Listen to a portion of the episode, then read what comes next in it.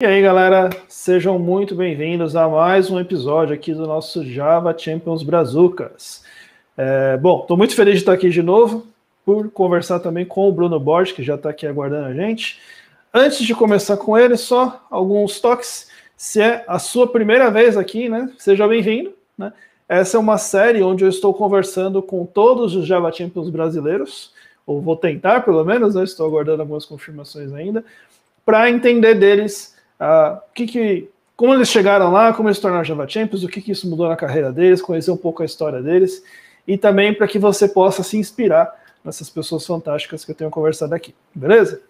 Se você não é inscrito ainda, né, faz aquela força, né, escreve e tal, compartilha, tudo, etc. Um toque interessante, porque na última, na última live teve gente perguntando, a gente está online, eu vou dar uma olhada aqui, a gente está live na Twitch, no Facebook, no Periscope, no YouTube e no LinkedIn.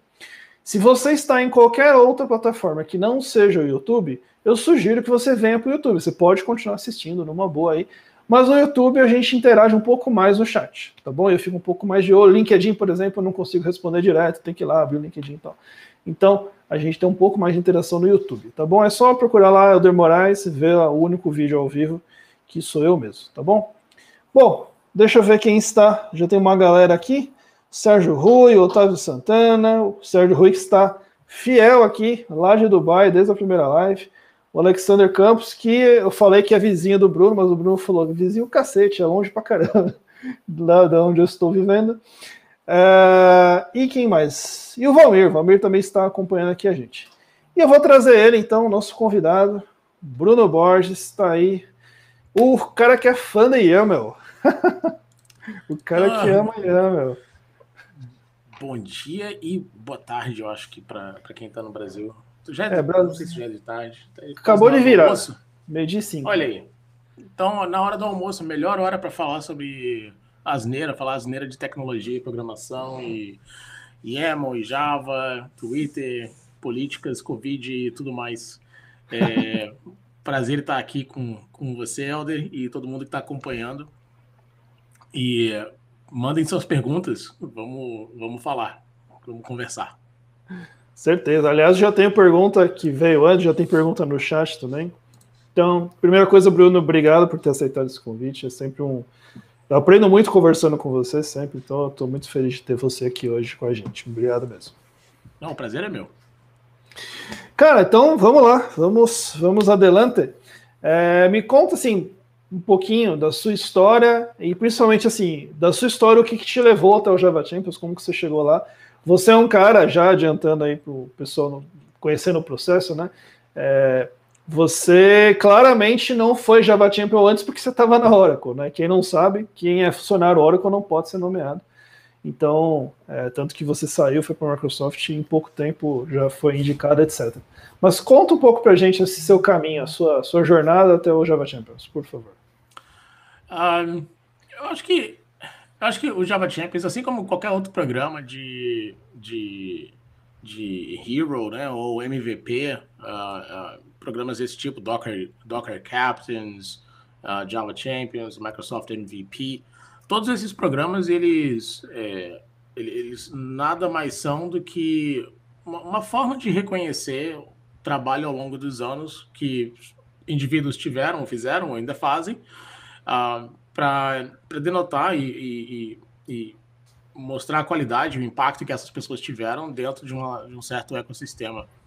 E, e, o Java Champions, esse ecossistema é o Java, é o Java e, e pra, no meu caso, eu acho que eu entendo que foi um reconhecimento durante todos os anos que eu trabalho no mercado.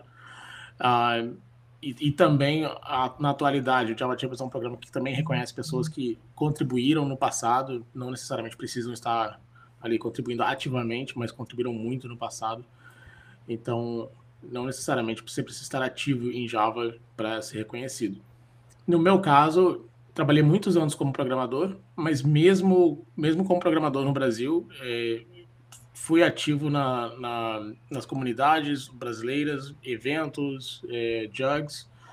Eu lembro da época que eu ia para para sala de festas de prédios de amigos para fazer reunião de jug com cinco pessoas para a gente ler livro de Java e aprender a programar em Java. Então, assim, isso início dos anos 2000, muito tempo atrás. Então começou, começou lá atrás, assim, envolvimento. Primeiro, meu primeiro evento que eu participei, ajudei a organizar, foi lá em Florianópolis em 2003, 2004, um negócio assim, faz, faz muito tempo. E, ironicamente, foi, é, foi um, um, trabalho que eu acabei trazendo a Oracle como patrocinadora do evento e um palestrante. Então, assim, em 2004 eu já estava com um relacionamento na Oracle e isso depois, 10 anos depois, acabei entrando na Oracle para trabalhar como gerente de produto. Então, ao longo da carreira, foi isso: foi envolvimento, participação, é, relacionamento com as pessoas, outros profissionais da área, e, e sempre com o objetivo de aprender e é, divulgar informação e divulgar recursos e outras pessoas e mostrar o que outras pessoas também fazem. Então, basicamente foi isso, essa jornada aí, como programador, depois Oracle. E sim, quem é funcionário Oracle hum, tem essa regra, enquanto a pessoa é funcionária Oracle, ela não pode receber uma nominação para ser Java Champion. Ah, apesar, existem debates aí internos se essa regra deve continuar ou não, mas por enquanto Sempre. ele continua. E para finalizar essa parte da história que foi engraçado que quando eu recebi o e-mail falando, ah, Bruno, a gente quer nomear você para Java Champion e tal, e eu falei, ah, legal, cara, né? Tipo, bacana manda lá, velho. Vamos ver se o pessoal aprova. E aí foi aprovado. E, quando eu, quando eu acessei a lista de discussão depois, eu vi umas mensagens assim, as pessoas falando: ah, peraí, o, o Bruno, o Bruno não era Java Champion ainda? Eu, eu sempre achei que ele já fosse, né? E eu acho que isso, esse para mim foi, foi o mais bacana. Não, não foi receber o título de Java Champion, mas ironicamente foi, foi ver que tinham pessoas que que reconheciam o trabalho e que achavam que eu já era Java Champion, que eu, né, que eu já, já, já tinha sido reconhecido. Então, essa para mim foi a parte mais bacana de, de todo esse processo, essa jornada. No, no, na linha de chegada, é, o trabalho foi reconhecido por si só, sem, sem fazer nada, simplesmente participar e, e contribuir. Eu acho que é, significa até mais, né? Você vê que a galera já te considerava é, independente do título, né? Então. É. é o, o, o, reconhecimento da audiência, né? Digamos, né? Da, do, enfim, da, da galera mesmo, o pessoal que você trabalha, enfim, das comunidades. É, é isso que foi bacana. E, assim, quando veio o título para você, você já era um profissional super estabelecido, você já estava aí na Microsoft e tudo. É, mas assim, mudou alguma coisa para você em termos de carreira, ou de mercado, na empresa, sei lá, ou foi mais esse, essa, esse reconhecimento mesmo?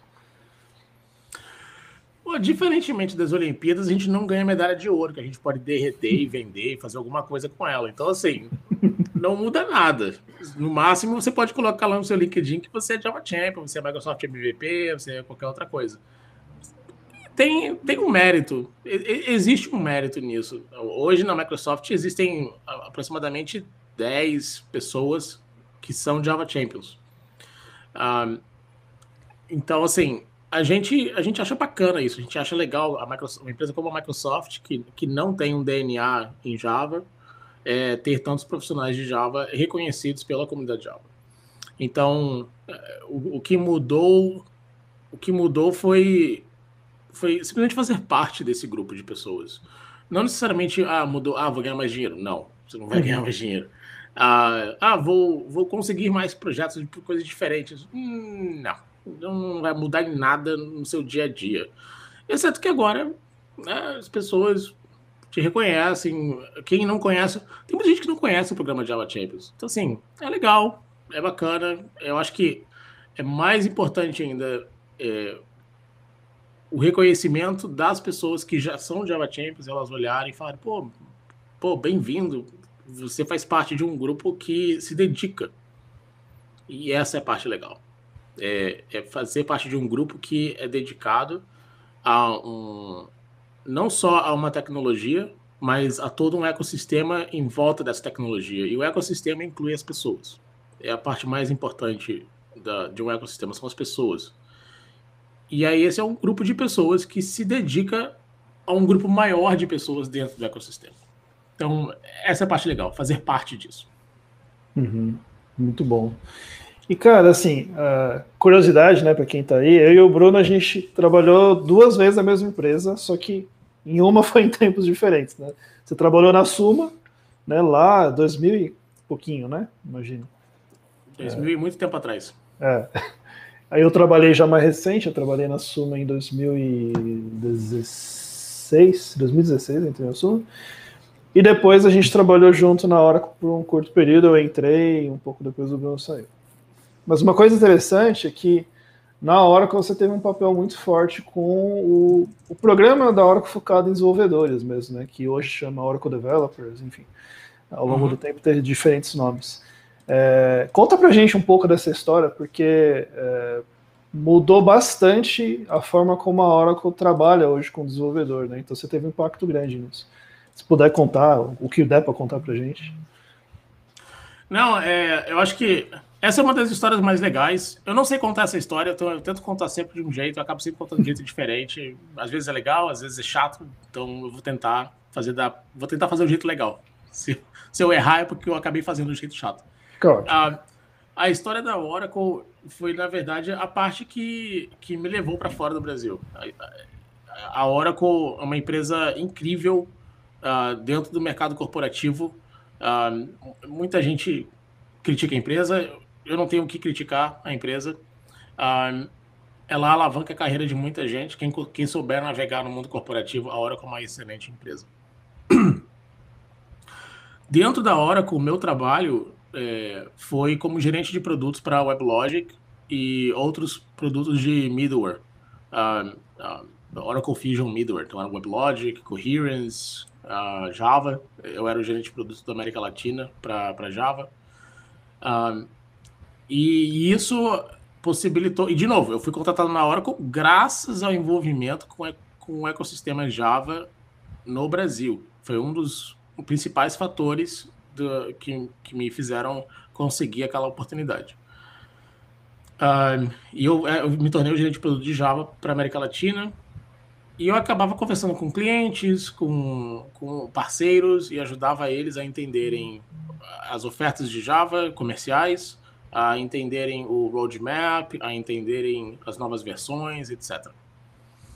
E e aí, essa, essas conversas mais técnicas, mais com o desenvolvedor final, acabaram me levando para um lado dentro da Oracle que era o envolvimento com Developer Experience, que não existia na Oracle. Isso em 2012, não existia essa, esse foco em desenvolvedor.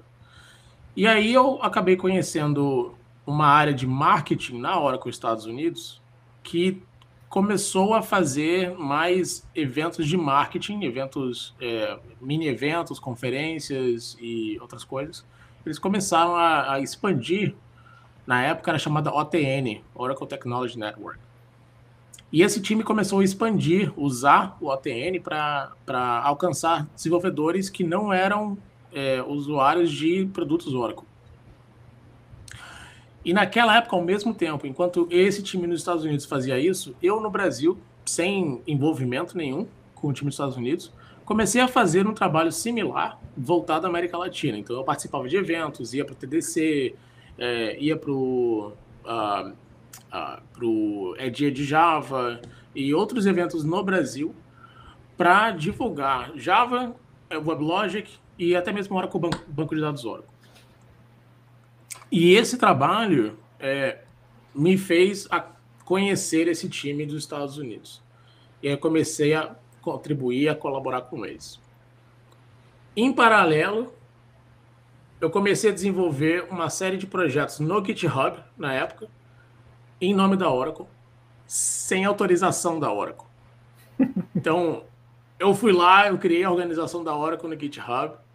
É, Aliás, a, a, organização da Oracle do GitHub já existia, só que o dono da organização não era funcionário, então eu entrei em contato com o suporte do GitHub, eu expliquei para eles o que, que eu estava fazendo, que eu era funcionário Oracle e que eu queria obter o ownership da organização.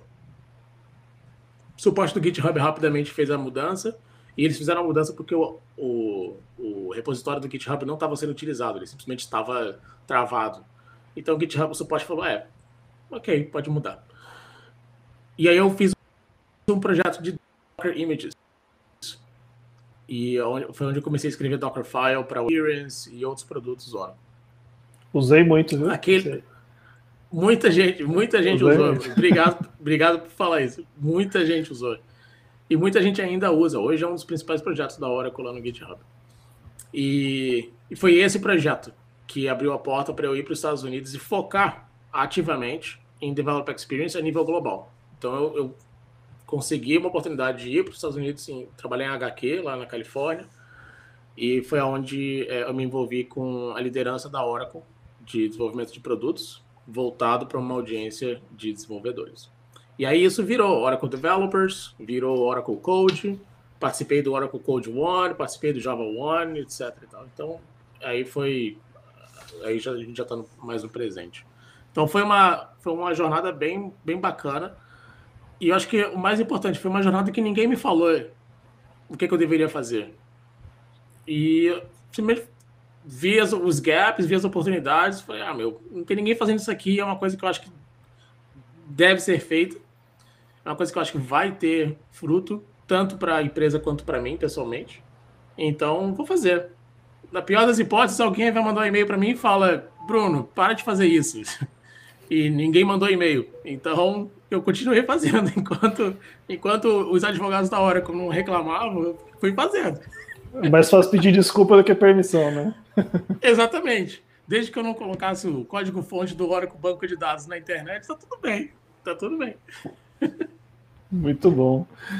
Cara, fantástico. Até o, o Sérgio mesmo colocou. Muito bom essa história, né? Obrigado, parabéns, então. Uh, bom, deixa eu pegar perguntas que foram enviadas antes aqui. Tem uma do seu xará e nosso amigo Bruno Souza.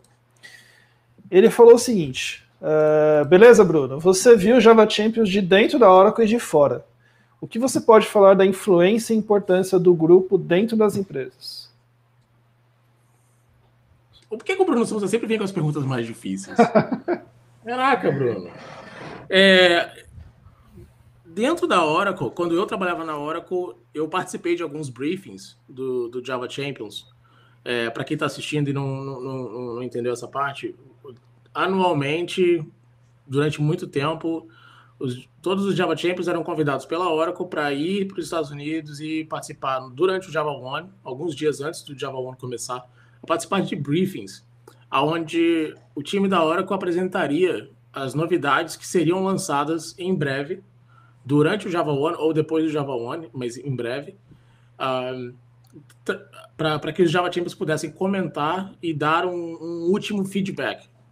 Geralmente o feedback que os Java Champions davam era, olha, isso que vocês vão anunciar é legal ou não é legal, e aí isso ajudava a gente a entender, a hora com a entender, é, ok, talvez isso que a gente desenvolveu todo desenvolvimento de produto ele tem pesquisa de mercado, pesquisa com clientes e análise de, de funcionalidade, de, definição de roadmap, etc. Mas aquele briefing com Java Champions era bacana porque a gente ouvia feedback é, de pessoas que uh, tinham uma experiência diferenciada dentro do mercado. Eles sabiam não somente a parte técnica, mas eles sabiam como aquilo impactaria as pessoas ao trabalharem com, aquelas, com aqueles novos produtos novas funcionalidades. Então a gente comentava sobre Java, claramente, a gente também comentava sobre algumas outras coisas que a Oracle fazia, ou ia fazer, ou ia anunciar, que não eram diretamente relacionados a Java, mas tinham um certo impacto. Por exemplo, ah, o banco de dados Oracle vai ter uma nova versão, vai ter uma versão do Java nova dentro do banco para poder rodar isso, isso e aquilo. Que inclusive foi um dos projetos que trouxe o Graal VM para é, a realidade. Foi, foi a ideia de rodar diferentes linguagens de programação dentro do banco de dados Oracle. Então, naquele momento, naquele briefing, a gente tinha essa oportunidade de ouvir. É, é, é, é quase que era quase que um A/B testing. A gente testava, é, a gente como Oracle a gente testava como vai ser como vai ser a recepção dessa novidade que a gente vai lançar daqui a dois dias. E isso ajudava a gente a ajustar a mensagem no final. Ah, ok, melhor a gente vamos mudar esse essa parte aqui, vamos ajustar aquela parte ali. Então, uh, todos esses programas, Microsoft MVP tem a mesma coisa. Todo ano, né, antes do Covid acontecer, todo ano os MVPs se reuniam na Microsoft e ouviam as novas, os novos lançamentos antes deles acontecerem, para dar feedback, é, como se fosse o último momento de feedback. Ah, porque essas pessoas são exteriores e elas entendem o mercado, entendem o impacto. Então, essa, essa, essa era a, a parte bacana desses briefings. A parte não bacana dos briefings era a parte negativa, que envolvia muita conversa, muita gente reclamava, ah, mas ah, isso é uma bosta, não vai funcionar. Ah, isso aí é loucura. Por que, que vocês estão fazendo isso? É, esse, tipo de, esse tipo de feedback. Que é, é um feedback. E a gente tem que aceitar, como, como criadores de produtos, a gente tem que aceitar o feedback e, e, e processar e entender. Mas, ao mesmo tempo, era uma oportunidade para a gente ajudar aquela pessoa ou aquele grupo de pessoas a entenderem o porquê que a gente estava fazendo determinada coisa, como criador de produto. Por que, que a gente estava decidindo por aquilo. E isso também era uma oportunidade para a gente meio que é, é, é, trazer entendimento para os Java Champions, para que quando acontecesse o lançamento, eles nos ajudassem a também explicarem para as outras pessoas que talvez tivessem o mesmo entendimento é, é, a, a, o mesmo entendimento não, não errado, mas incompleto. E então era uma parceria forte, era uma parceria onde a Oracle ajudava os Java Champions a entenderem o que, que seria anunciado e os Java Champions ajudariam a Oracle a explicar para os outros desenvolvedores por que, que aquilo aconteceu, caso a pessoa não tenha entendido pelo anúncio, pelo keynote, pelo blog, etc. Então era uma boa forma de, de criar entendimento entre, entre as pessoas. Essa, para mim, era uma das grandes vantagens para a Oracle, assim como é para a Microsoft, no programa uhum. MVP. Agora, estando do outro lado, é uma ótima oportunidade para reclamar. É muito bom.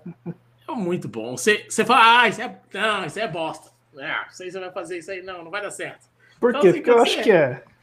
É, porque eu acho que é. Porque eu acho que é porque eu não gosto. Porque eu não gostei da cor do logo. Porque eu não gostei. Eu não gostei. Por que, que esse botão tá aí desse lado?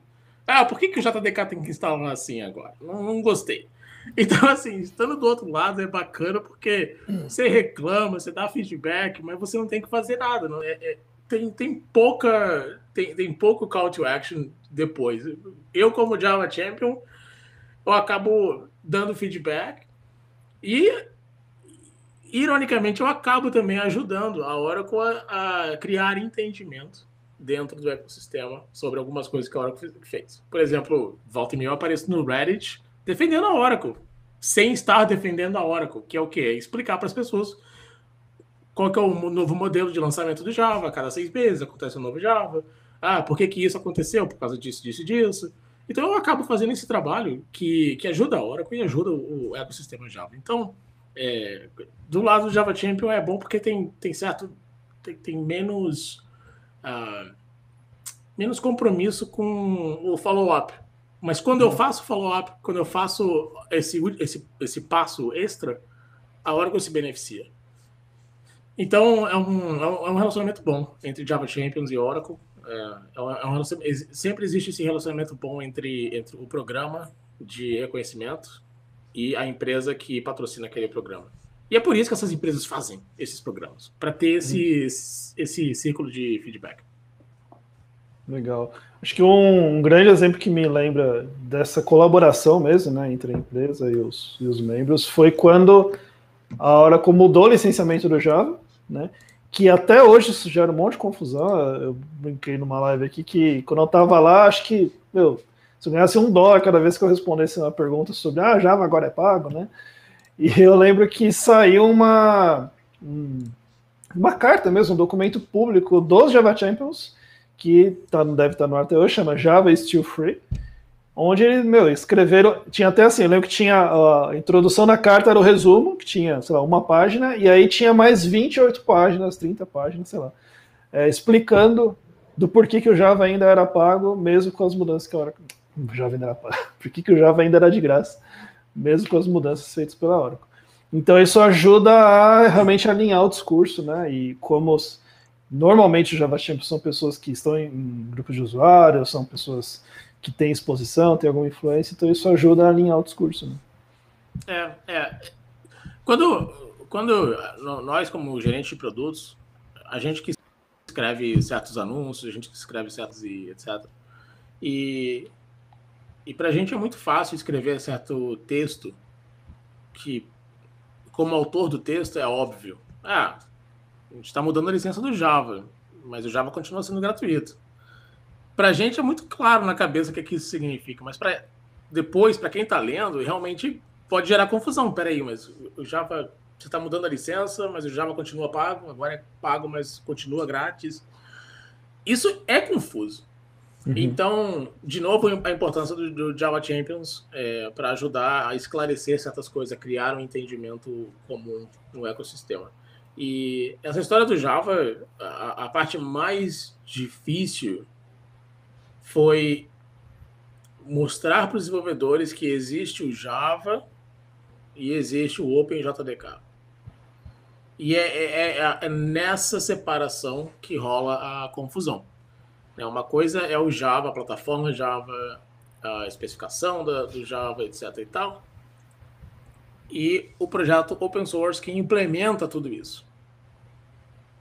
Nessa separação é que acontece o entendimento. Quando as pessoas, os desenvolvedores entendem essa separação, é quando eles entendem, opa, peraí, quer dizer que o código fonte está aqui, esse que é open source, mas a Oracle licencia o Java da Oracle. Ah, entendi. Então, quando a gente cria esse entendimento, as pessoas não têm mais dúvida sobre se é grátis, se é pago, se é licenciado, se não é. E nós, como Java Champions, a gente ajuda a criar esse entendimento. Muito bom.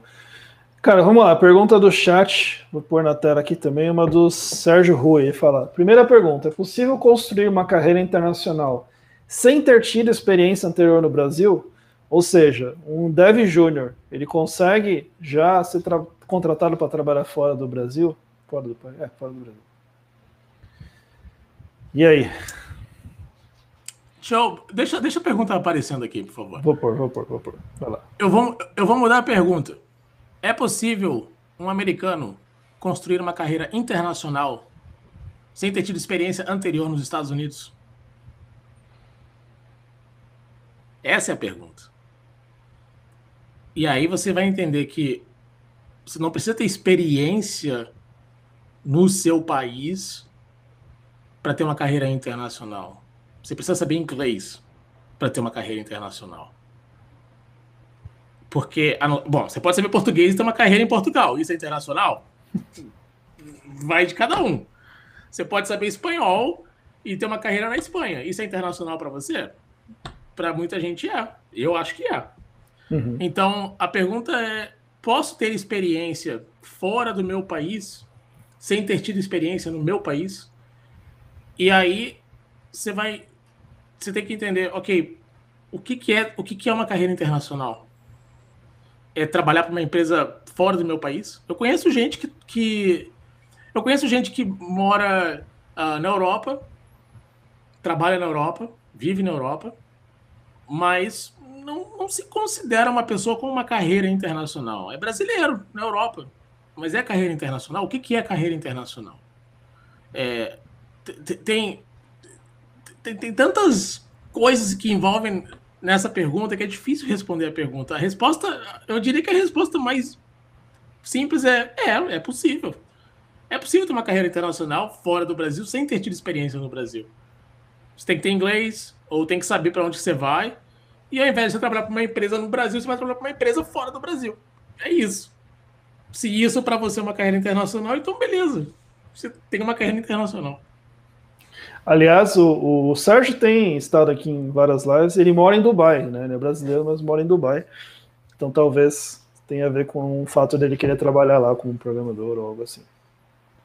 Nesse, nessa linha de, de carreira internacional, né? O, o, as pessoas que fizeram antes, eu deixei fazer duas perguntas e o Bruno tinha mandado uma outra, que ele falou o seguinte: você conquistou os sonhos de muita gente, que é se mudar para fora do país, né? Se mudar para outro país. É, e ainda dois países diferentes, né? Então você morou nos Estados Unidos e agora está no Canadá. É, que dicas você dá para quem quer seguir esse caminho que você seguiu? Você já falou uma que é saber inglês, né? Que... É, a outra é, é aplicar para o passaporte. não, eu falo, eu falo isso rindo, mas pior que é verdade que eu conheço, eu, eu conheci gente que, ah, quero tomar cocaína internacional, eu quero, quero morar fora. Eu, cara, é sacanagem, a pessoa não tinha passaporte, não tinha feito nada para para né, ir para fora. Então, assim, ok, é, é, importante pensar no objetivo. O meu objetivo é, é morar fora, é sair do país. Total respeito por essa, por essa decisão de vida. É uma decisão de vida importante. E se você não é casado, não tem filho, é fácil, fácil decidir por isso. Uh, acho que o, o, primeiro passo é esse: é, é, é decidir o que, que é morar fora para você, aonde você quer, quais que são os requisitos, uh, entender o processo imigratório daquele país, entender as opções. Acho que o Canadá não estava na minha lista de opções e, honestamente, é, na época, eu nem pensava em, eu nem pensava em ah, Estados Unidos. Eu pensava assim, eu quero, quero sair do Brasil e eu acabei entrando na Oracle. E, e aí foi minha esposa que falou, pô, a Oracle é uma empresa multinacional, né? Eu falei, é, é tenta lá uma vaga para ir para os Estados Unidos. Falei, tá bom, vou tentar. E aí, aí rolou, mas graças a todo aquele projeto que eu falei antes. E eu acho que eu acho que trabalhar, é, sair do Brasil é uma oportunidade que poucas pessoas têm. E para quem consegue, parabéns. Eu acho que é importante reconhecer isso. Não é, não é fácil, mas não é impossível. Não é fácil, mas não é impossível. Uh, eu tenho um amigo que, que o cara trabalhou anos no Rio de Janeiro. Um cara que eu gosto muito. Eu não vou mencionar o nome dele, mas é, o cara, é um cara que eu, eu, eu respeito, admiro muito. E até hoje a gente se conversa, tem, a gente troca mensagem. E ele tá na Europa. Mas, honestamente, assim, é um cara que eu não, não imaginava, pô, esse cara. Sem sacanagem, eu, eu acho que eu nunca falei isso para ele, mas. Brother, se você tá vendo esse vídeo, fica aqui a verdade, então. É, eu não esperava ele conseguir um, uma oportunidade no exterior. Mas ele conseguiu.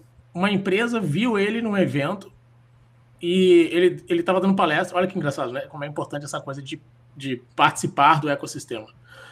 Palestra não é a única forma, tá? By, the way, importante dizer isso. Palestra não é a única forma. Mas ele estava num evento e aí é, essa empresa estava lá procurando desenvolvedores. A empresa foi com o objetivo de procurar desenvolvedores para importar. Eles foram. Essa empresa da Europa veio para o Brasil para importar desenvolvedores. E fizeram uma oferta para ele: olha, o que, que você acha de se mudar para cá e trabalhar com a gente? E aí ele, ele foi e conseguiu. Então, assim, é, é o que eu falo: é, é carreira internacional? É, é fora do seu país, de origem. Beleza. Então, é, para ele foi uma puta oportunidade. Eu acho que, que querer sair é o primeiro passo. O segundo passo é entender quais são as opções que você tem para sair do país.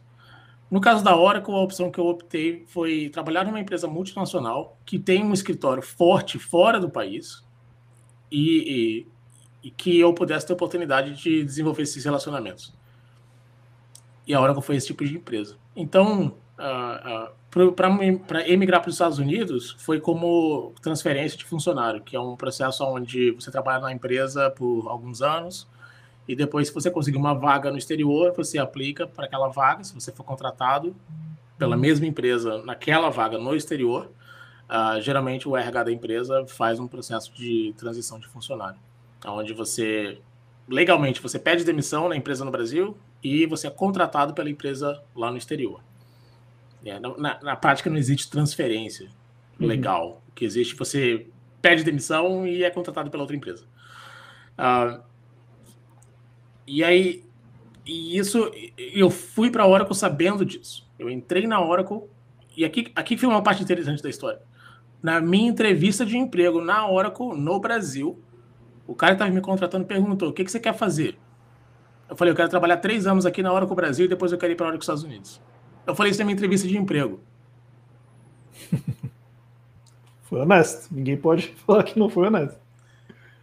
O cara falou assim: tá bom, três anos, tá bom para mim. Você me ajuda, você me ajuda durante três anos aqui nesses projetos, nessas atividades aqui. E aí eu ajudo você a conseguir a vaga nos Estados Unidos. Então, assim, eu fui para a hora com esse objetivo.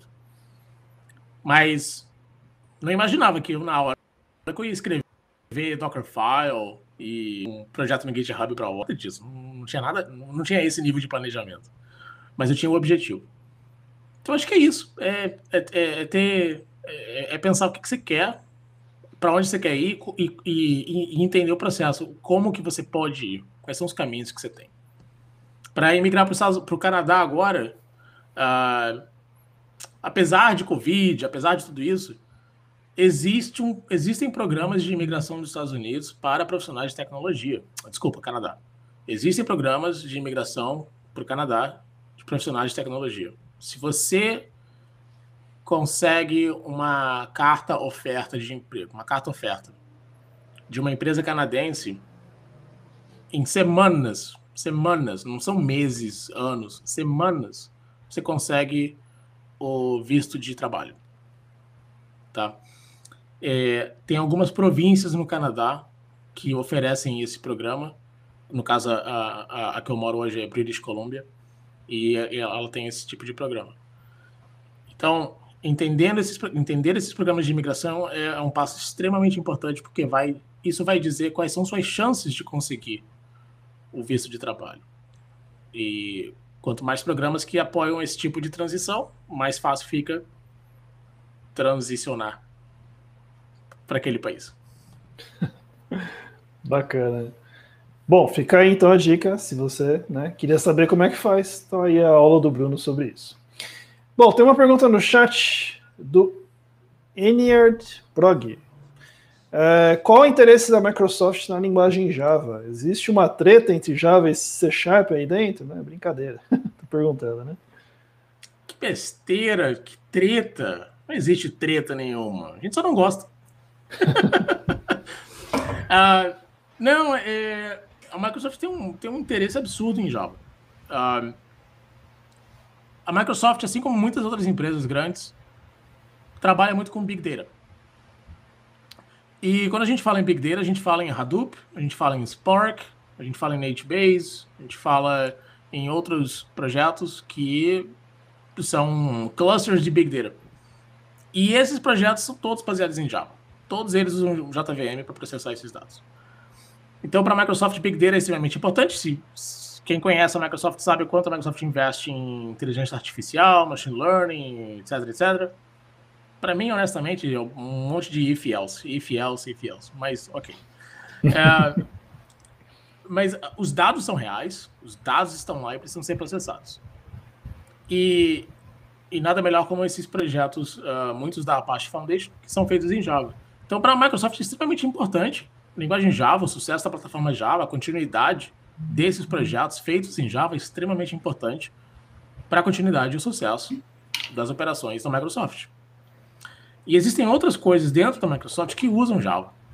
Uh, um exemplo, exemplo que eu, dentro do meu trabalho aqui da Microsoft, eu descobri é, não tanto tempo atrás assim.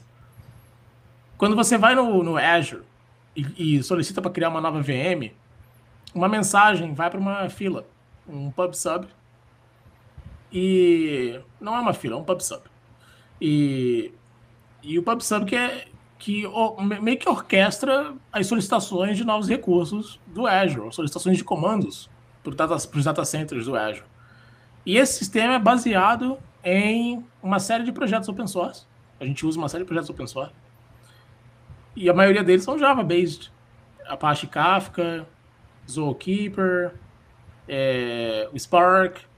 Um, tem, tem uns outros tem um ou dois lá agora, não estou lembrando agora a lista. Mas eu sei que Kafka é extremamente importante.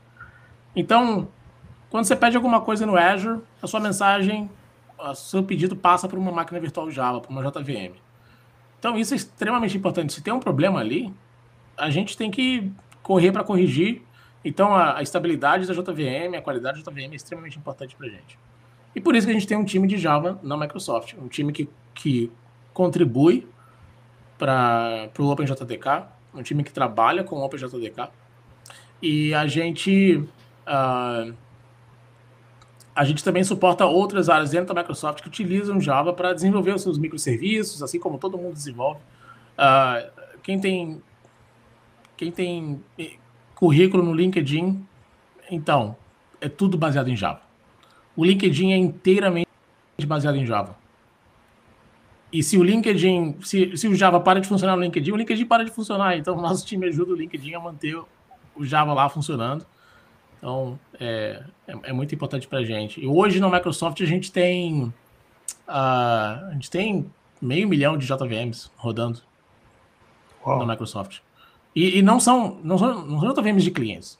Dentro do Azure, tem um monte de JVM de cliente. Esse meio milhão que eu estou falando é meio milhão de JVMs só para coisa interna da Microsoft. Então, assim, é extremamente importante para gente. Extremamente importante. Então, essa briga Java C Sharp é só, é só pra, é só para é só para rir, é só para rir, é só para fazer graça.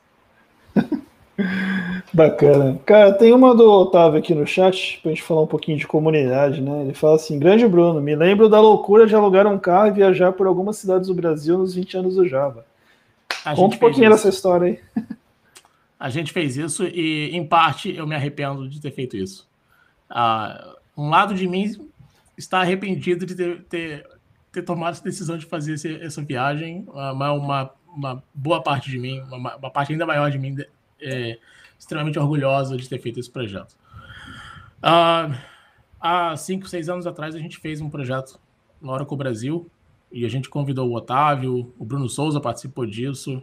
Uh, a gente estava com o Stephen Chin também e outras pessoas e a gente fez em 10 dias 10 cidades e essas foram, foram 10 dias, 10 cidades para celebrar 20 anos de Java. Por que 10, não 20 dias? Você é louco 20 dias viajando? 20... então a gente, a gente cortou, corta pela metade. então a gente fez 10 dias, uh, 10 dias para comemorar 20, dias, 20 anos de Java.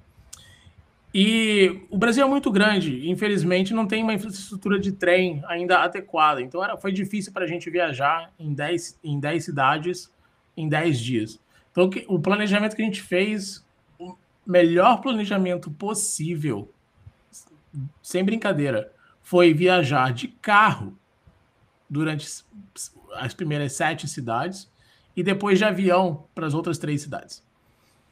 Só que a viagem de carro envolvia viajar de São Paulo para Brasília, Goiânia, Campo Grande, Maringá, no Paraná, Tudo Florianópolis, perto, né? Curitiba. É, depois voltamos para Campinas. Uh, e acho que acho que foi isso. Posso ter perdido alguma uma, uma outra cidade nesse caminho. Ah, Belo Horizonte, Belo Horizonte. E essas foram as sete cidades que a gente fez em sete dias uma cidade por dia. A pior parte dessa viagem toda foi de Campo Grande até Maringá. Nossa! Nossa! Isso é enorme esse trecho. Foi quando, foi quando eu finalmente entendi por que, que tanta reportagem no Jornal Nacional reclamava das estradas para os caminhoneiros e tal. E falavam, nossa, porque eu morava em Floripa, eu nasci em Floripa, eu fui morar no Rio de Janeiro, em São Paulo. Eu não, não, não era do, do ali da região do Mato Grosso, Mato Grosso do Sul. Eu não, não entendia aquela região ali. E foi durante essa viagem que eu conheci essa parte do Brasil. E foi nessa viagem que eu entendi a qualidade das estradas para a nossa infraestrutura brasileira, logística de transportes. E eu entendi o quanto era ruim aquela bosta daquelas estradas.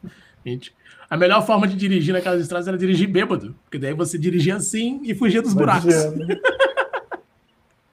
Mas foi um projeto bem bacana e agradeço o Otávio e o Bruno Souza de terem participado. Bacana. Aliás, aproveitando o gancho, tem que tinha uma outra pergunta que o Otávio tinha mandado já. Que ele falou o seguinte: é, quais os desafios de ser um product manager comparado quando você era um desenvolvedor? O que, que isso mudou para você? Ah, ah, eu escrevo mais e-mail e PowerPoint e documentos do Word que eu escrevo código. Para começar. Isso é uma, uma das grandes mudanças. É legal escrever código, ainda faço isso de brincadeira faço uns experimentos e tal, mas você para de escrever código e começa a escrever coisas para comunicar a outras pessoas, né? O que fazer e por que fazer aquilo. Então, a mudança de desenvolvedor para gerente de produto é, é, é, bem grande, especialmente no dia a dia. Até hoje eu, eu tenho dificuldades em algumas coisas. Por exemplo, eu sou péssimo para fazer é, é, Customer Search, que é conversar clientes e extrair insights sobre a, as dificuldades que os clientes estão tendo com determinados problemas. Eu sou, eu sou ruim nisso. E eu, eu, eu já falei para tanta gente, nossa, isso é uma parte que eu não sou bom. E muita gente fala, mas gente, produtos não tem que ser bom em todos os elementos. Por isso que é importante você trabalhar com outros gerentes de produtos, para que outros possam fazer as partes que, né, que você não talvez não tenha a aptidão para fazer.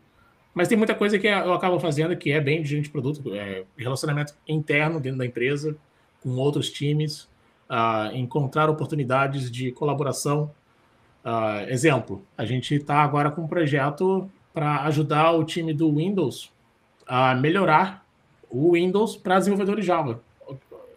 Se você aí que está assistindo isso trabalha com Windows e você quer fazer uma reclamação, manda mensagem para mim, eu vou receber a sua reclamação e vou catalogar ela num livro de 200 mil reclamações já.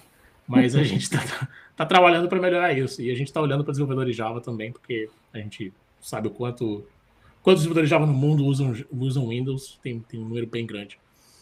Uh, então, essa coisa de gerente de produto, acho que o envolvimento com outras áreas, outros times, a comunicação, conversar, trocar e-mail, fazer, participar de outras. participar de reuniões que às vezes não tem nada a ver com você. Ontem eu participei durante uma hora, uma reunião de .NET, pra, porque os caras estão discutindo algumas ideias e eles queriam saber é, como é que vocês resolvem esse problema em Java. Então eles me convidaram para participar. E todo mundo sabe que o .NET copia um monte de coisa do Java, o Java copia um monte de coisa do .NET e assim vai. Então a gente tem essa, esse tipo de colaboração e a gente troca ideia, porque às vezes é mais fácil as pessoas perguntarem para mim do que gastarem três horas pesquisando na internet para entender como é que uma coisa funciona. Então eles acabam perguntando para mim. Então é isso, gente, produto é isso. É, é fazer um monte de coisa meio porcamente. Você faz, faz um monte de coisa, faz um, um pouquinho bom cada coisa, tá, tá tudo certo. Muito bom. É, vamos lá. Pergunta do chat aí, Valmir. Trabalhando nas melhores empresas relacionadas ao Java, tendo reconhecimento na comunidade. Fora tudo isso, é, e o saldo na conta, não entendi o saldo. Você tem mais algum objetivo que quer alcançar? Tipo, eu quero atingir esse saldo. Eu quero atingir esse saldo na conta que ele acha que eu tenho. É... Esse eu, quero, esse eu quero atingir. Esse é o meu próximo objetivo. É atingir o seu hipotético saldo na conta. É isso. Esse é meu próximo objetivo. Esse é o próximo passo. É, é esse. Agradeço tudo que você falou, mas é, o meu objetivo ainda continua sendo atingir esse saldo na conta. Gente, então... morar importante isso. Morar no exterior não significa fazer mais dinheiro. Você ganha numa moeda diferente, mas você gasta numa moeda diferente. Quanto você acha que é meu McDonald's aqui? Que é 2 dólares? Porque mudança do real para o dólar canadense é 2 dólares agora? Não! Continua sendo 10, 15 dólares. É caro. É caro, é caro comer no McDonald's aqui, tá? É caro. Aliás, eu vejo muito isso na, na internet. A pessoa fala, pô, meu fulano foi morar nos Estados Unidos, tá ganhando 5 mil dólares. Caraca, 20, 30 mil reais quase o cacete. Você tá, tá pagando 4 é. mil de aluguel, dependendo de onde ele mora, entendeu? Exatamente. Então, assim, aliás, você Esse... morou ali na, na região da, da Oracle, ali o aluguel é um absurdo. É, na Califórnia. É. Não, olha, a coisa mais básica, você quer saber, você quer saber quanto que você vai fazer de dinheiro no exterior?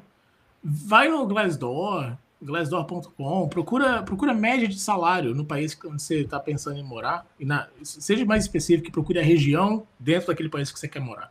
E pega a média de salário. Aí depois você entra num outro site para olhar quanto custa mais ou menos um aluguel naquela região. Só aí você vai tirar a, a sua ideia de quanto vai sobrar de dinheiro para você. E aí você pode calcular a média assim, ó. Eu fazia muito cálculo assim. Ah, custa 100 reais no Brasil, então vai custar 100 dólares no exterior. Vai custar 100 dólares no, no, no Canadá, vai custar 100 dólares nos Estados Unidos. Ah, mas, mas não, mas lá é, é dólar, então vai ser divide por 4, divide por 5. Não. Uh-uh. Não é assim que funciona. Tá? Então, façam a pesquisa antes. Descubram custo econômico das coisas no país onde você quer morar. Ó, eu lembro uma vez eu tava. Eu tinha ido numa, numa reunião lá no, no headquarters da Oracle, né? E eu peguei um Uber lá e o cara morava na região ali, né? Eu morava próximo. Tava falando, não, eu gosto de morar aqui porque as escolas são boas. Não sei. Aí ele me falou que ele pagava 6 mil dólares de aluguel. Né? Meu, 6 mil dólares de aluguel. Então, tipo assim, se o cara ganha bem o que for, ele tá gastando a maior, a grande maioria parte do salário dele em, em aluguel, né? Então, assim, é muito caro realmente em algumas é. regiões. Né? É. Exatamente. É, não é, não é tão fácil, tão simples assim. Uh, vamos lá. Deixa eu, ah, tinha pegado aqui, o do Rodrigo Graciano. Qual o tamanho do time de Java da Microsoft? Qual a expectativa de crescimento 21, 22? É bem fácil você descobrir qual o time da Microsoft. O time, o, o, tamanho mínimo do nosso time, o tamanho máximo do nosso time eu não posso dizer. Eu não posso dizer regra corporativa. Aqui fica uma regra corporativa. Você não pode publicamente dizer quantas pessoas trabalham num determinado time na sua empresa. Tá? Publicamente você não pode dizer isso. Você não pode. Uma empresa diz quantos funcionários ela tem no mundo todo. Ah, eu tenho 150 mil funcionários. Minha empresa tem 150 mil funcionários no mundo todo. Algumas empresas até quebram essa informação. Elas dizem: ah, no Brasil, minha, minha empresa tem, minha multinacional tem 30 mil funcionários. Nos Estados Unidos tem 80 mil funcionários. No México tem 2 mil funcionários. Por aí vai. Mas uma empresa nunca diz quantos funcionários ela tem num determinado time que faz determinada atividade específica. Tá? Essa é uma informação que nenhuma empresa dá. Então fica aqui a dica para quem está começando no mundo corporativo. Nunca diga publicamente quantas pessoas trabalham no seu time. Tá? Segundo ponto. O nosso time faz bastante coisa open source. Então, se você for lá no OpenJDK e você filtrar os commits por microsoft.com, você vai identificar quem foram os funcionários que já contribuíram para o OpenJDK. Todos os projetos open source recebem tem, tem, esse tipo de informação. Você pode, você pode tentar adivinhar quantas pessoas trabalham, mas nem todo mundo no nosso time manda código para o OpenJDK. Então, você não vai ter um número real, você vai ter um número mínimo. Você vai ter um. Ah, trabalham pelo menos X pessoas no time de Java da Microsoft mas você nunca vai saber quantas pessoas, e essa é uma informação que eu não posso dar. Show. E, uh, cara, última pergunta, que a gente está chegando no topo da hora aqui. O Otávio meio que respondeu no chat, mas é legal você comentar também. É possível ser Java Champ e ser crítico ao Java? Apesar da gente gostar de Java, acho importante ver que as empresas, além da hora que estão usando e fazendo. Bom, mas foi o que eu falei no início, a melhor parte de ser um Java Champion e não trabalhar na hora é que eu posso reclamar pra caraca e não tô nem aí. Então, é, continuar, é, é, é se, continuar sendo crítico é extremamente importante para desde que seja com respeito, desde que seja com dignidade, desde que seja com uma crítica construtiva e que aponte problemas, etc. É ok ser crítico, é ok ser crítico, não tem nenhum problema. O problema é quando a crítica começa a ir para o lado pessoal, começa a perder a linha e começa a ser uh, irritante. E a parte do irritante é interessante, porque eu já passei dessa linha do irritante várias vezes. Tem reclamações de Java que eu faço desde que eu saí da Oracle que volta e meia eu volto nela. E apesar de o time da Oracle já saber, já conversei com pessoas no privado lá na Oracle, e eles falam assim: Bruno, a gente já ouviu o seu feedback, a gente vai fazer o que dá. A gente já ouviu, não precisa mais dar esse feedback. E aqui fica uma, aqui fica uma sugestão importante para todo mundo que está assistindo. Existe uma lição que eu aprendi há muito tempo atrás que é, é elogio você dá publicamente, crítica você dá privadamente. É muito fácil a gente ir no Twitter e reclamar de alguém ou de alguma coisa. E é muito difícil a gente ir no privado e elogiar alguém. Uh, mas é o oposto que a gente tem que fazer, geralmente. Claro que às vezes, ah, você quer reclamar de uma empresa porque o serviço não funciona, e aí você reclama no Twitter e é mais fácil conseguir suporte técnico depois que você reclama do que entrar em contato com a empresa. É, isso é verdade. Geralmente é assim mesmo. Mas quando você trabalha em um mundo corporativo, você faz parte do mundo corporativo, o relacionamento com as pessoas é, é, é, o, é a coisa mais importante que você vai ter na sua carreira.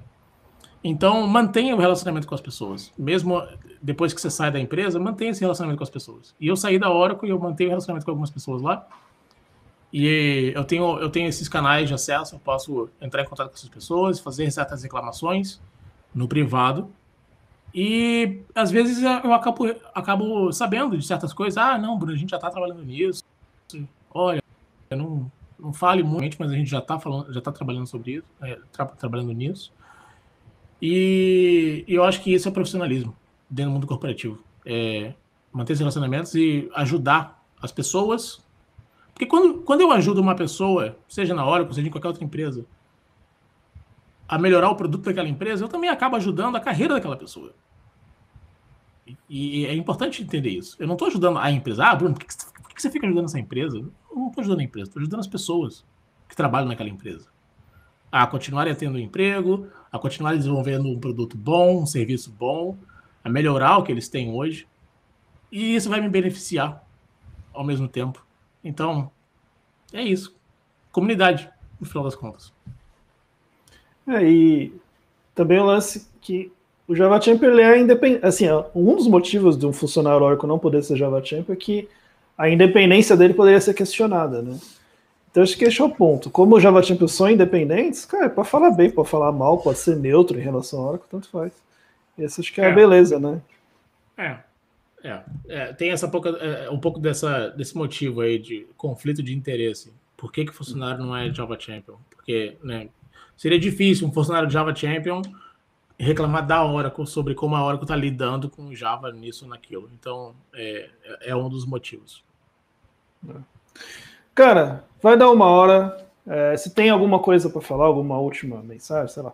Enfim, alguma coisa que você queira falar. Olha, quem quiser, quem quiser bater papo, é, manda mensagem pelo Twitter. É, apesar de eu de eu estar tá tweetando quase que diariamente, é, eu acabo tendo outras coisas para fazer, dois filhos para cuidar junto com a minha esposa, uh, uma casa para renovar. Ah, é, é, tá falando de ah, nos Estados Unidos, Canadá, tem dinheiro, né? Então, eu tô renovando a casa e eu tô fazendo um monte de coisa eu mesmo, porque é caro pra caramba contratar alguém para vir aqui fazer as coisas, tá? Uh, mas se alguém quiser alguma, trocar alguma ideia, manda mensagem pelo Twitter e, e, e é isso. Obrigado pela oportunidade e sei lá, sai Covid. é, boa, cara. Meu, obrigado mesmo pela oportunidade de poder falar com você aqui. É, obrigado por ter aceitado o convite e quem sabe a gente se tromba um dia não tão longe assim em algum, algum lugar por aí. Se Deus quiser. É isso aí. Pessoal, obrigado por vocês estarem aqui. A gente passou, chegou a passar de 40 pessoas online, então obrigado mesmo por quem esteve aqui. A próxima convidada, semana que vem, Yara Sanger. Vou conversar com ela Oi. aqui, conhecer Yara... um pouquinho da história. Aliás, muita gente nem sabia que a Yara era Java Champion. Sim, Yara é Java Champion. Tem uma história fantástica aí. De muitos é. anos. E, já foi aqui, presidente do Sou Java, lá. Oi? eu quero fazer uma pausa aqui, mandar um alô pro, pro meu camarada, meu camarada Rodrigo Darós, que está aqui há muito tempo. Eu trabalhei com ele há muito tempo atrás, lá no Rio de Janeiro. Ah, Valeu, camarada. ah, faltou dizer onde comprar a jaqueta no GitHub. Aí, dá para comprar a jaqueta no GitHub? Cara, não dá para comprar, mas você pode fazer. Você pega o logo, leva numa empresa que faz casaco, bota e faz, velho. Faz. É, ganhar, mais, ganhar mais legal, né? Então, eu ganhei. então. ganhar é legal. Onde você pode conseguir uma jaqueta dessas, você não consegue, você tem que ganhar. Então. Beleza. Então é isso, pessoal. Até a próxima. Bruno, não sai ainda não, só pra gente finalizar. E Beleza. galera, a gente se vê então no próximo episódio aqui com Yara Sanger. Até a próxima. Ó, quem, quis, quem, quiser mandar pergunta, igual mandou pro, pro Bruno aqui antes, tem aqui embaixo o meu canal no Telegram que eu tô mandando por lá os formulários, beleza? Um abraço. Tchau, tchau. Falou, galera.